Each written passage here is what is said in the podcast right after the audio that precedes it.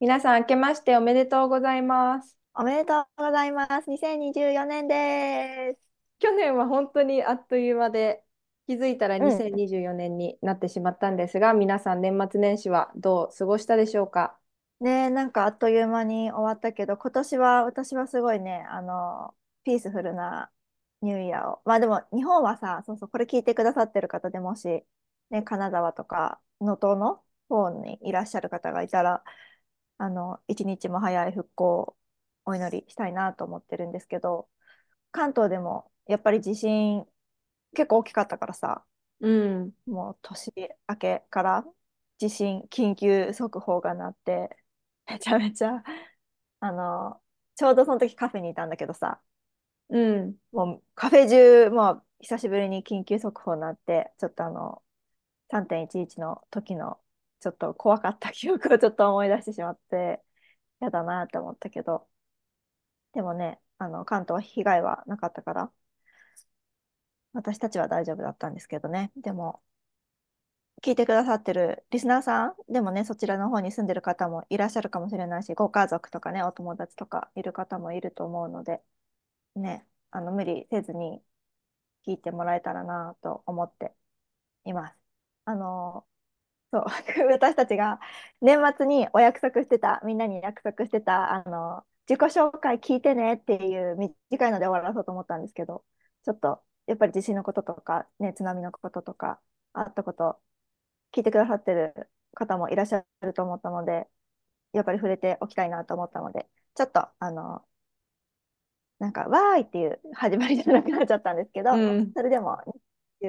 4年はね、あの、逆に、こっからのスタートということで、あの、よ、いい方向にしかならないと思うので、そうだね。うん。また今年もハーベストラジオ、秋とよちをよろしくお願いします。よろしくお願いします。そう私たちがはい。年末年始でこう新しい自己紹介を考えてきまして、去年のうん。末に私たちの目標が何か新しい肩書きというか、こう、誰かにあなた何してる人？って聞かれた時に私はこういう人ですって自己紹介できるものを考えようっていう課題を作ったんですけど、それをまあ考えて、で、新しくポッドキャストの紹介として取ってきたので、今日のエピソードから新しい紹介文を入れているので、ぜひ今回皆さん、あのスキップしないで聞いてみてほしいです。そうね、えっと、ちょっと合わせて1分ぐらいかな。ちょっと長め、前よりは長めになってるんですけど、でもちょっと一生懸命撮ったので、今回ばかりは戻って聞いていただけたら嬉しいです。それではお聞きください。私たちの新しいイントロダクションです。レッツゴーハーベストラジオ。キャリア迷子のアラサー女子に送る自分にとっての最適な働き方と生き方のヒント。私、秋は7年間のアメリカ留学から帰国し、日系企業に勤め、パートナーと友達と楽しく過ごす日々と思いきや、日本で社会人として淡々と送る日々に満足できず、30歳でカナダに単身移住、パートナーと遠距離恋愛になりながらも私が納得するキャリアや生き方を追求中です。日本、アメリカ、カナダの生活を通して目標実現のためのマインドセットとゴール設定方法を学びました。現在は日本の女性が理想の働き方と人生を実現させるためのエンパワーメントの方法や仕組みを研究し、メンターとして活動しています。私、よっちえはアラサーでカナダに社会人留学。とても充実した日々を過ごしたかと思いきや、3年後日本に帰国すると他人と比較したりやりたいことがわからなくなる人生迷子になりましたその間に自分と向き合う方法とウェルネスを学んだことでわからないからやりたいへやりたいからやってみようのマインドに成長しましたその経験を生かしながら現在は自分を知ることで得られる安心感とアロマとハーブで緩んで感じる心地よさを提供するセッションをしていますそんな私たちがお送りする一歩先行くお姉さんのリアルトークをお楽しみください。改めまして皆さん、こんにちは。あきと。よちえです。はい、2024年はい。第1弾のトピックです。えリミティングビリーフについてやっていきます。はい。ここ数年でちょっとリミティングビリーフとか、こう、思考系、意識系みたいな言葉をもしかしたら聞いたことがあるかもしれないんですが、このリミうん。ティングビリーフ、まあ日本語にすると制限をかける考え方ということで、まあ、2024年これ始まったので、まあ、どういう意識を持っていくかっていうようなところで、この話をしていきます。うん。聞いたことはね、ないかな。なんか結構私たちの方では聞いてる、こういうことが好きな人は聞いてると思うんだけど、一般的には多分まだ馴染みのない言葉かなっていうふうに思うので、えっと、ちょうど本当にたまたま私と秋が同じ本をね、あの最近読んでて、それがあの概要欄にも説明するんですけど、チャンスっていう本をあの読んでいたので、その本の感想を交えながら、ちょうどそこでもあの制限をかける考え方について解説していたので、あの本の感想を交えながらこの話をしていけたらいいなと思っています。じゃあ早速なんですが、まあ、リミティングリビリ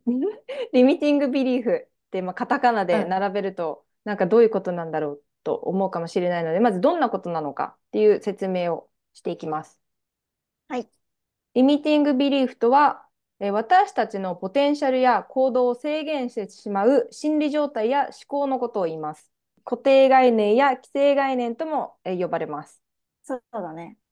えっと、リミティングっていうのがリミット、英語のリミットにイングでやっぱ制限をしている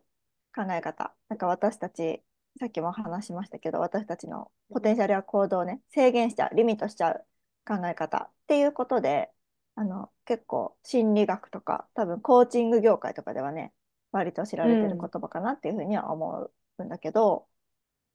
うん、そうそう。こういうのってさ知らないとさこれに制限をかけて考えてるっていうことさえ気づかずに生きてしまうよね。うん、これ多分普通に生きてたら気づかないと思う。この自分の普段考えてる思考がリミットをかけてるって、うん、そもそも気づかないことが多いと思う。そう思う。なんか普通に暮らして普通に行動しててなんかそれがさ当たり前だから当たり前のことって疑わないじゃん、わざわざ。だからそういうことをさ問われたりなんだろう自分でえこれってっていうふうに思うきっかけがない限りこの自分があ自分のこの考え方って自分に制限かけてたなって思うことって本当にないからさ、まあ多分なんか例を挙げて言っていった方が分かりやすいかもしれないね。うん。そうだね。例えば、うん。うん、私が最近気づいた、よく日本人の女性に特にあるリミティングビリーフは、うん、いや、でも私なんかじゃできないので、とか、うん。あと、うーん、まあでも今の私にはこれが足りないかもしれないとか、こう私には、まあ、できないけどっていうなんかこう前提がついちゃってる。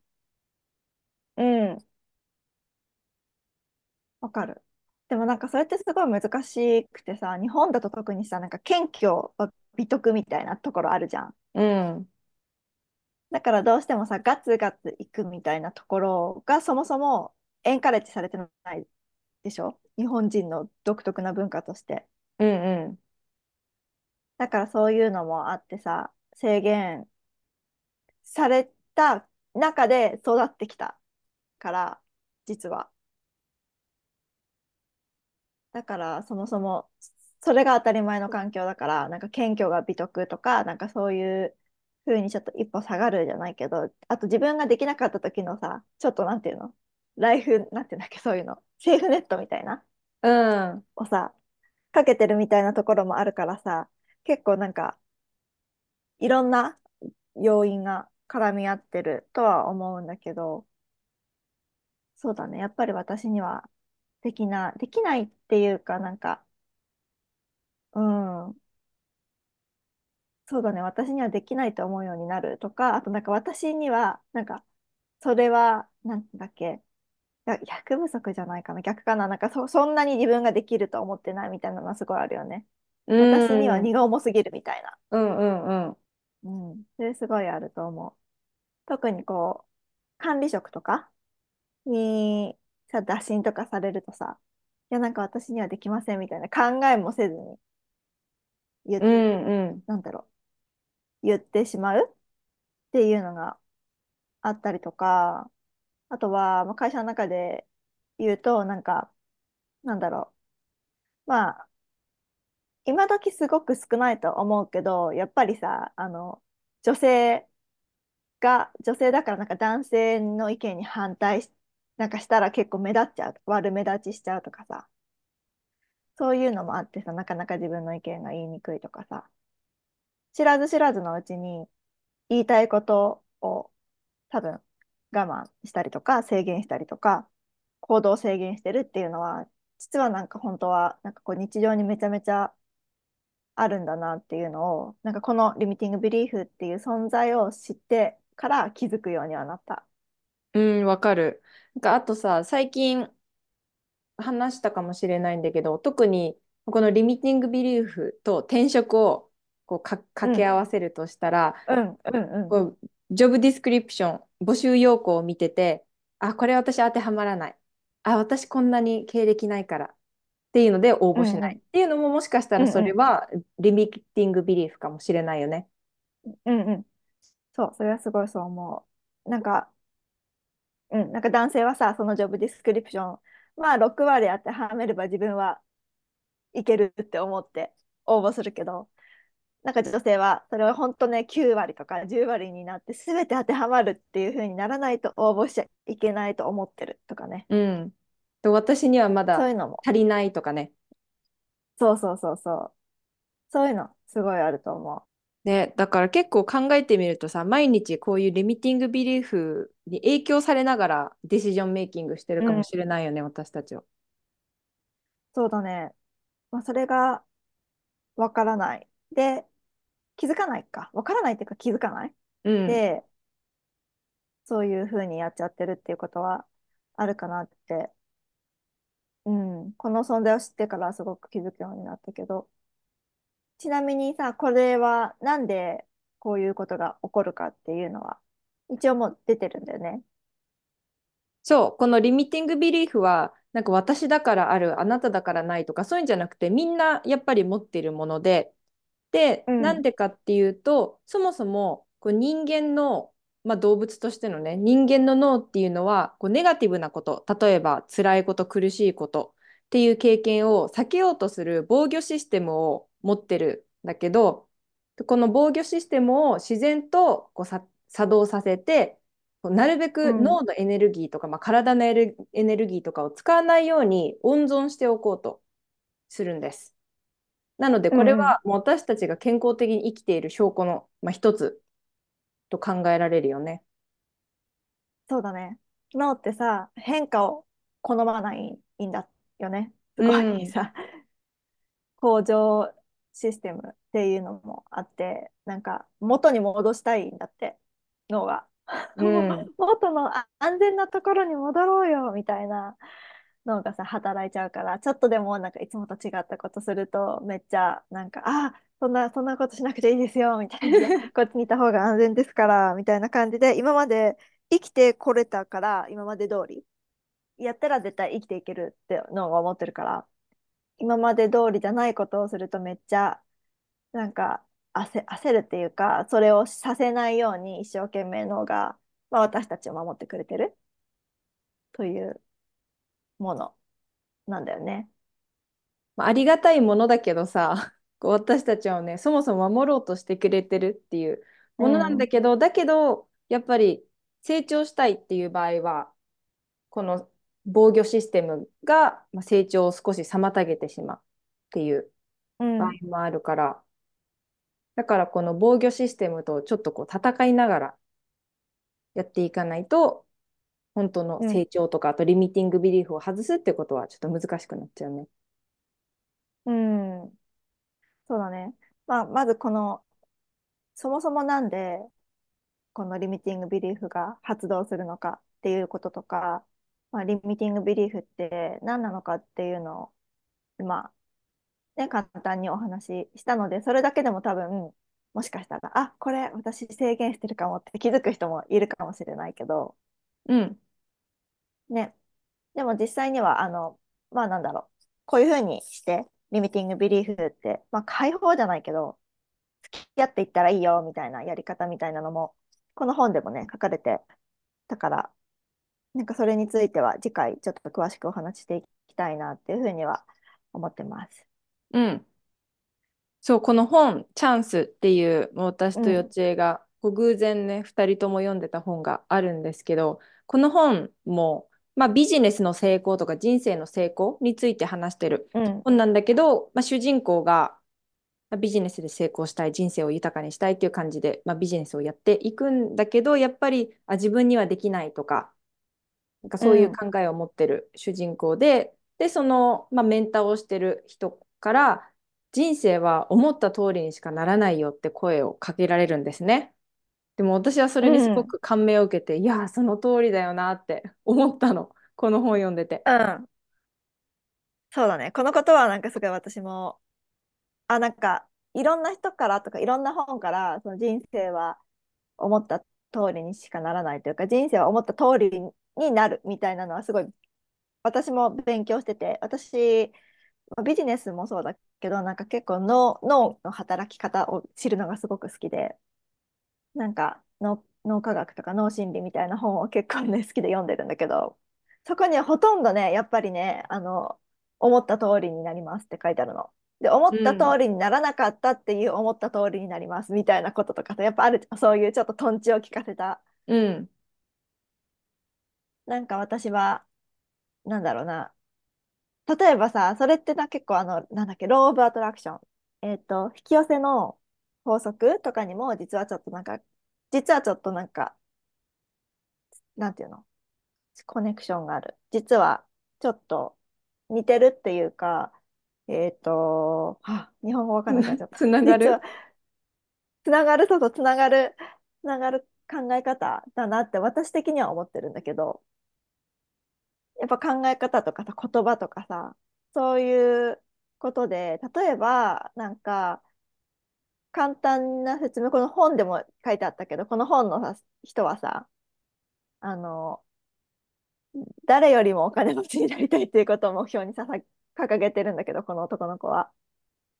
でもまあこの本では書かれてなかったけど、私的にそれをなんか解釈するとしたら、なんかそれはつまり今はお金持ちじゃないって言っているっていうことなんだよね。うん。だからお金持ちになりたいっていうふうに言ってるから、なんか暗に自分の考えてる自分っていうのはお金がなくてお金を欲してる自分っていうことになってきて、だからなんかそれが今は叶ってる状態じゃん。だからそれは思った通りになってるよねっていうのが結構なんうん。か引き寄せの法則的にはなんか脳、脳科学的な見地からするとなんかそういう解釈の仕方をするからなんかそれはそれでまあ思った通りにしかならない。つまり、まあ、セルフイメージ。自分はお金持ちの器じゃないというか自分はこれぐらいの器で生きていく。みたいな、自分ってこういう人だよね、みたいなセルフイメージに基づいて、やっぱ行動とか考え方をしてるっていうのが、脳科学的な考え方だろうなって思っていて、そう。なんかでも、チャンスっていう本の中だと、なんか、もう少し、なんかそれを引き寄せるために、弓池さんがね、宿題を出したりするじゃん。もっと具。体的にそれをするためにするからさ、なんかまあ考え方に2つの考え方があるけど、でも、なんか共通して言えるのは、なんか自分がそれをできるってイメージすごくできる。具体的にイメージして、ありありと思い描くことができるみたいなところまで持っていくっていうのは似てるなってすごく思った。そうだね。なんかやっぱりさ、何かをこう実現させたいとかって思ったら、うん、まあ行動が一番大事だけど、でもその行動を起こすのが考え方とか姿勢じゃん。うん、だから、うん、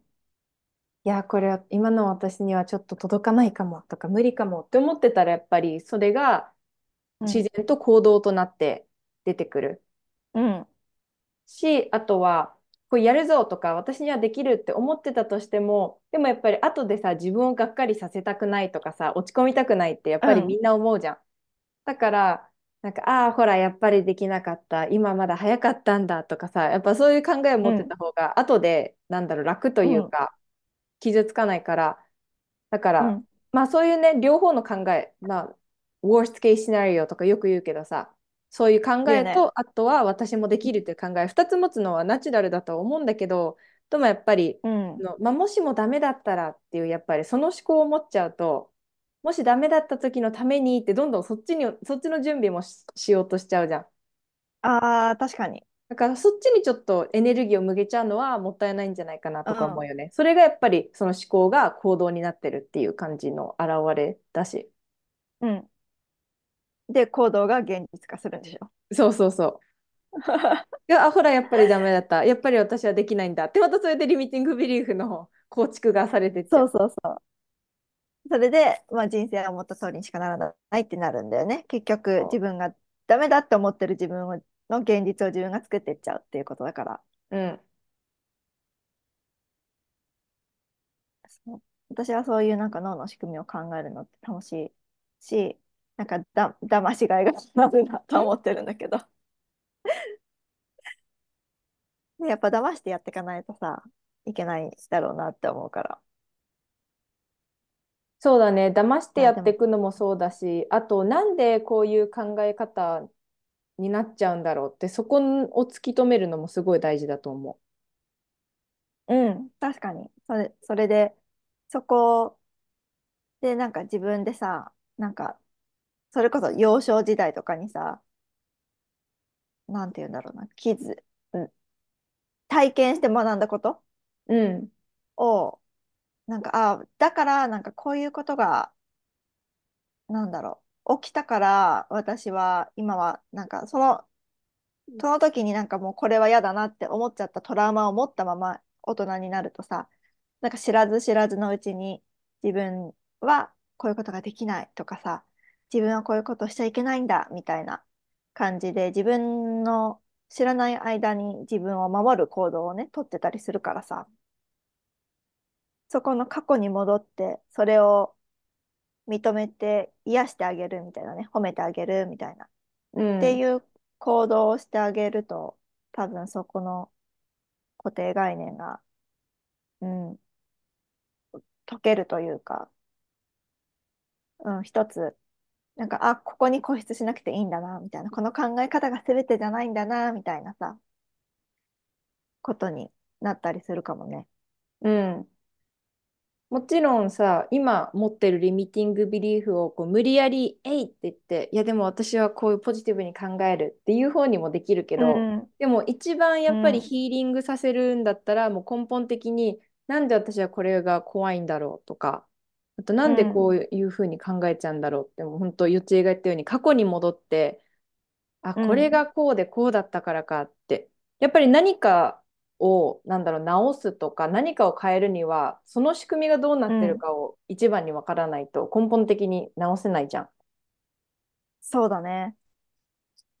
いくら、なんだろう、例えばさ、どっか体壊したとしてさ、まあ、足首がうん、痛いとか、ほんでさ、まあ、湿布うん、をずっと貼ってたとしてもさ、それって根本的に直してなくて、なんで足首が痛いのか。あ、普段こういうふうに立ってるからだ。こういうふうに歩いてるからだ。で、そのなんでその痛みが発生しているのかっていうのを、この仕組みをしっかりと理解することで、もとうん、もと根本的な、まあ、歩き方だの、立ちだ、立ち方だのっていうのを直して、で、健康的な足首を手に入れるとかさ、そういう健康的に、なんて言うんだろう、変えていけるわけで、だから思考も一緒で、なんで私はこれが怖いんだろう、なんでこういうふうにネガティブに思っちゃうんだろうっていうのを、まあ、考えて、あ、こうだからか、こうだうん、からかって言って、それをまあやっぱり癒してってあげるとか、あとは、認めてあげるとかっていうので、本当の意味で、そのリミうん、ティングビリーフを外せるだろうし、新しい考え方にできると思うから、その仕うん。組みをね、やっぱり大事、あの、ラーンしたものをアンラーンする。で、前のエピソー。ドでもそう話したけど、過去にうん、覚えたものを、まあ、フォーゲットするというか、忘れる。うん、うん、そう、一度学んだことは忘れることもできるから、だからまあ一度そういう仕組みを理解して、で、それをアンラーンして、で、新しいうん、考え方を手に入れるっていうのだと本当に根本的に考え方を変えられると思うんだよね。うん。そうだね。ここのあの本でも書いてあったけど、なんかすごい 私、え、すごい、こういう考え方しなかったと思ったんだけど、なんかもう、人はもう生まれ、生まれながらにして成功者だみたいなことを言っていて、ここのメンターの人は。で、なんか、成功者として生まれてきたんだけど、なんかこう、やっぱり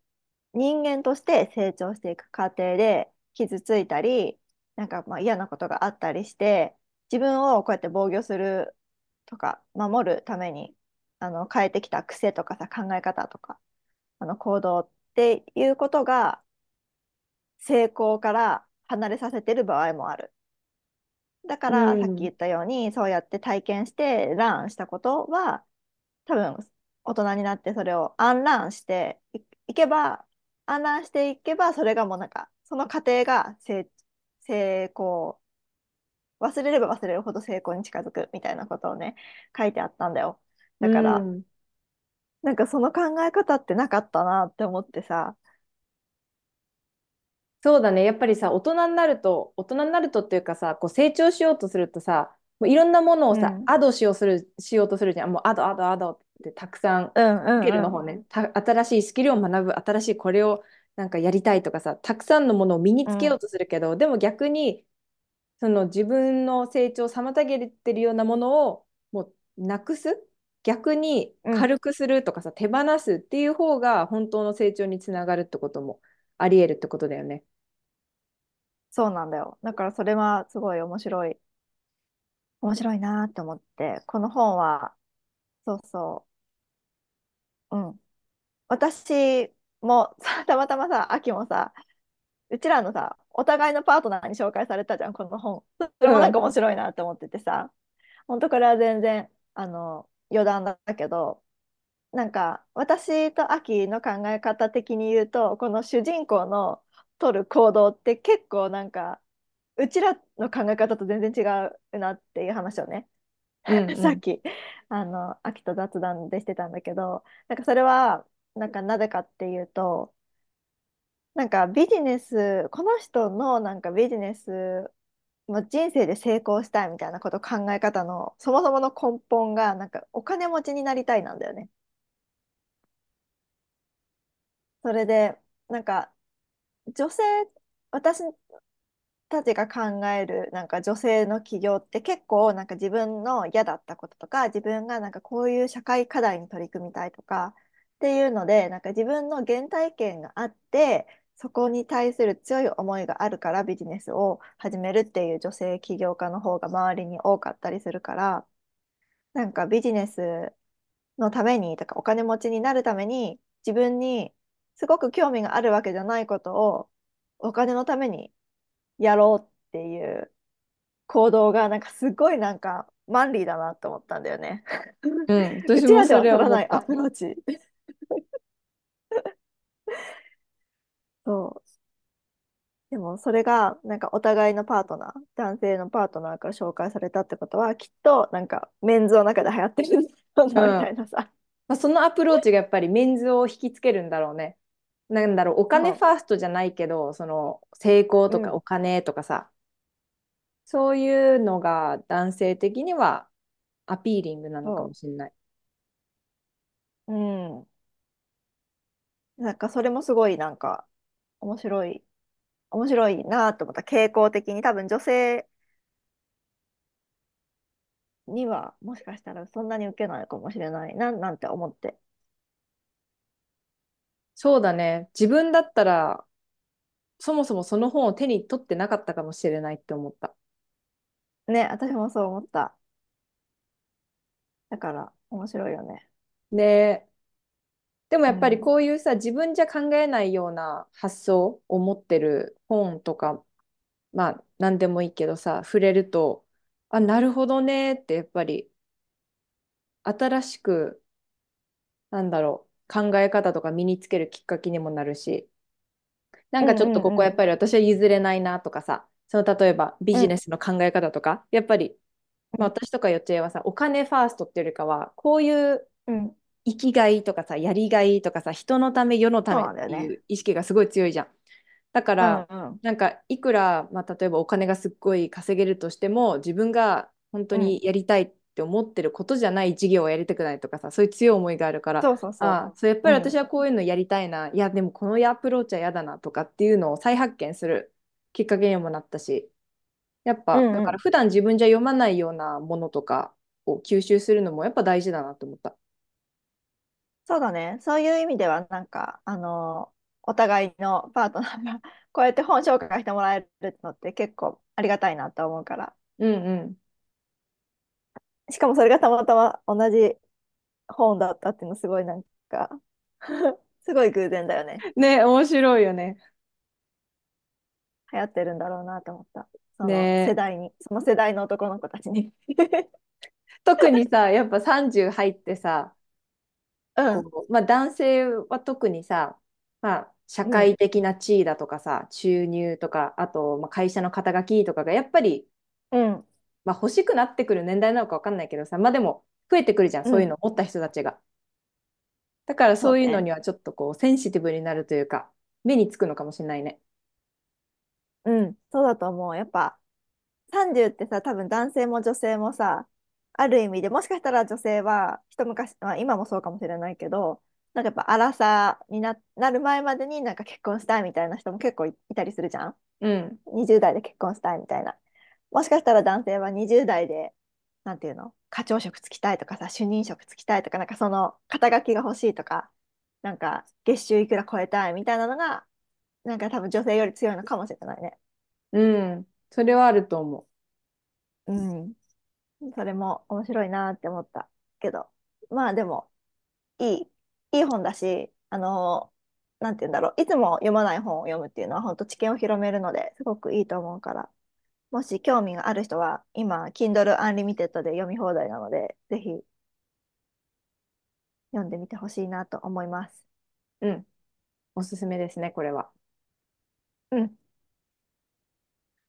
はい。ということで、今回は、まあ、リミティングビリーフの、まず、まあ、どういうものなのか、あと、なんでそれが起こってしまうのか、あとは、まあ、どうす、どうすれば、まあ、その制限がかかっちゃう考え方を少しこう変えられるのかっていうことについてお話ししてきたんですが、まあ、今年の2024年の、まあ、目標とか計画っていうのを立てた方も、まあ、いるんじゃないかと思うので、もう一度その目標とかを見てみて、あ、これって私もしかして制限かけてないかなとか、もしこう制限をかけないとしたらどんな目標になるかとかっていうのをもう一度考えたりするといいんじゃないかなと思います。はい。では、えー、2024年も私たちへのお便りは、えー、ポッドキャストの概要欄から、えー、リンクを貼ってありますので、そこからお便りをどしどしお寄せください。はい、皆さんからのリクエストや感想楽しみに待ってます。はい。それではまた来週お会いしましょう。See you next time!